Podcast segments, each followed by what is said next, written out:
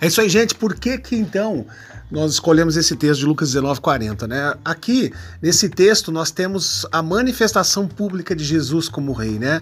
Então, em primeiro lugar, temos aqui a preparação de Jesus, a entrada de Jesus em Jerusalém foi exatamente despretensiosa. Ele, ele não entrou. É, é, fazendo barulho, né, com espada e nem acompanhado com exército. Ele veio, ele também não veio como um conquistador político, mas como redentor do seu povo, né? A entrada de Jesus em Jerusalém foi totalmente diferente daquelas celebradas pelos conquistadores romanos, né? Quando era recebido por uma grande multidão, o general vitorioso, é, desfilava em uma carruagem, então não foi. Mas então ele entrou montado num jumentinho, né, dizendo que a sua missão era a paz, né? E que o seu reino era espiritual. Ele estava cumprindo aquela profecia de Zacarias 9:9, que diz, né? Alegra-te muito, ó filha de Sião, exulta, ó filha de Jerusalém.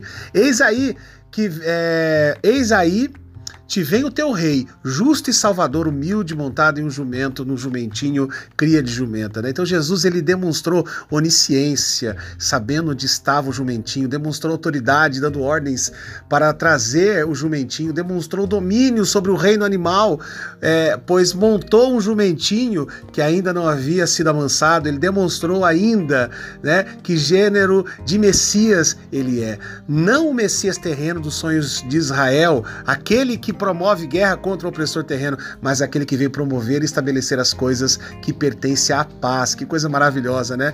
E então, nesse processo todo, os fariseus não, que, não quiseram reconhecê-lo, não quiseram confessá-lo. Os fariseus que acompanhavam toda a trajetória de Jesus, é, eles não quiseram se sujeitar aos ensinamentos. E eles pediram então, eles se recusaram a professar o nome de Jesus e agora eles querem pedir que outros também professem. Então, às vezes, nós nessa caminhada é, sobre liderança, até numa igreja, nós vamos encontrar os fariseus, as pessoas que vão ter atitudes farisaicas e vão tentar nos impedir de falar ou de exercer o nosso ministério porque não é do gosto delas.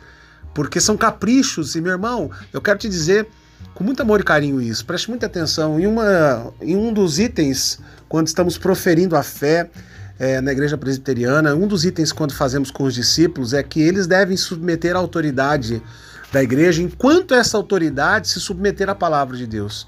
Então, meu irmão, existem muitas pessoas presas em julgo em lideranças que não se submetem à palavra de Deus. E aí você está autorizado, tá bom, diante de Deus, a não submeter essa liderança. Muitas pessoas trabalham com aquela palavra: "Ah, você, você está sendo rebelde, você está fazendo isso, você está fora da bênção, você está fora da minha cobertura". Meu irmão, a única cobertura que existe sobre a minha vida e sobre a, a vida de todos aqueles que confessaram Jesus é o sangue de Jesus. Então, se liberte, tá bom? Não fique oprimido por lideranças opressoras, por lideranças que, que estão é, é, edificando o reino pessoal deles e não o reino de Deus, tá bom? Sirva a Jesus com alegria, sirva a Deus com alegria, ninguém é obrigado a nada, tá bom? Eu sei que parece meio subversivo essas minhas falas, mas é isso que eu vejo quando eu leio a palavra de Deus, né? Quando eu vejo essa briga dos fariseus com Jesus e eu vejo ali toques de religiosidade, então se liberte da religiosidade, tá?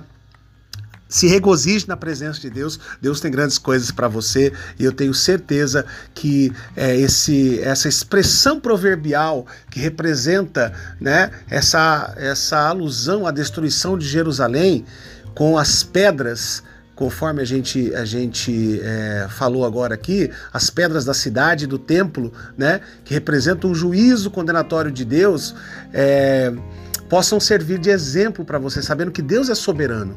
Deus é soberano. Ele está dizendo assim: se eles não fizerem isso, essas pedras podem levantar aqui e começarem a dizer que o Rei dos Reis é o Senhor Jesus. Então, meu irmão, baseie a sua liderança, a sua vida em Cristo, baseie na palavra de Deus. Seja sincero, seja humilde, se, mantenha o seu coração em santidade, em, é, purificado de toda maldade.